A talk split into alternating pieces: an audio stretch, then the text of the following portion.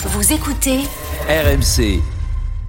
Samuel, il faudra peut-être régler le réveil. Ça va être très compliqué cette Coupe du Monde 2030 parce que, alors d'abord faisons le point. 2026, on sait où ça va se passer. Hein. ce sera USA, Canada, Mexique, Amérique du Nord.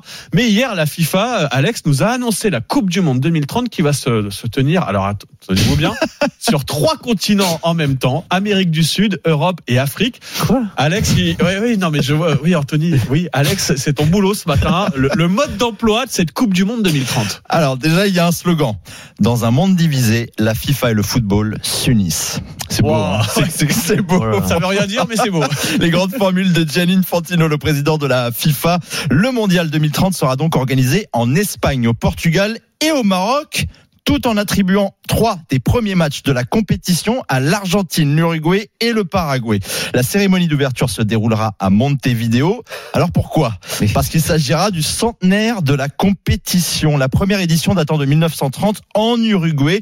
Si on compte bien, ça fera au total donc trois continents et six pays. C'est énorme. Et comme dirait Denis Brognard, attention, nouvelle règle.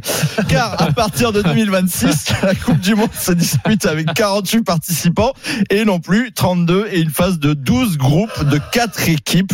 Je sais, c'est un casse-tête. La Coupe de la mondialisation, on adore. Et à la fin, c'est toujours les mêmes qui trinquent, comme l'ont remarqué nos confrères de Sky Sports.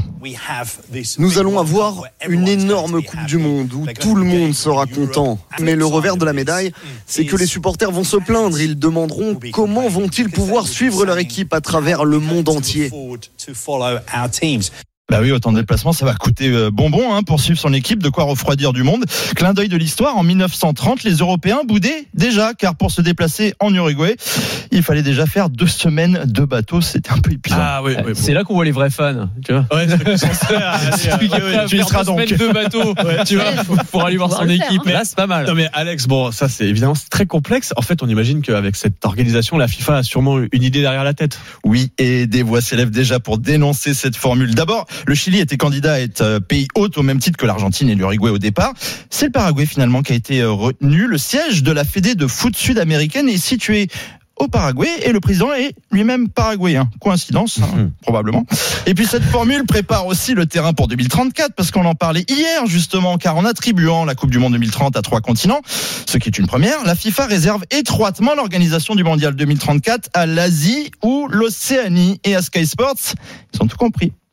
Pas besoin d'être dans la théorie du complot pour deviner quel pays est de ce fait le grand favori pour organiser cette édition de l'événement. C'est évidemment l'Arabie Saoudite.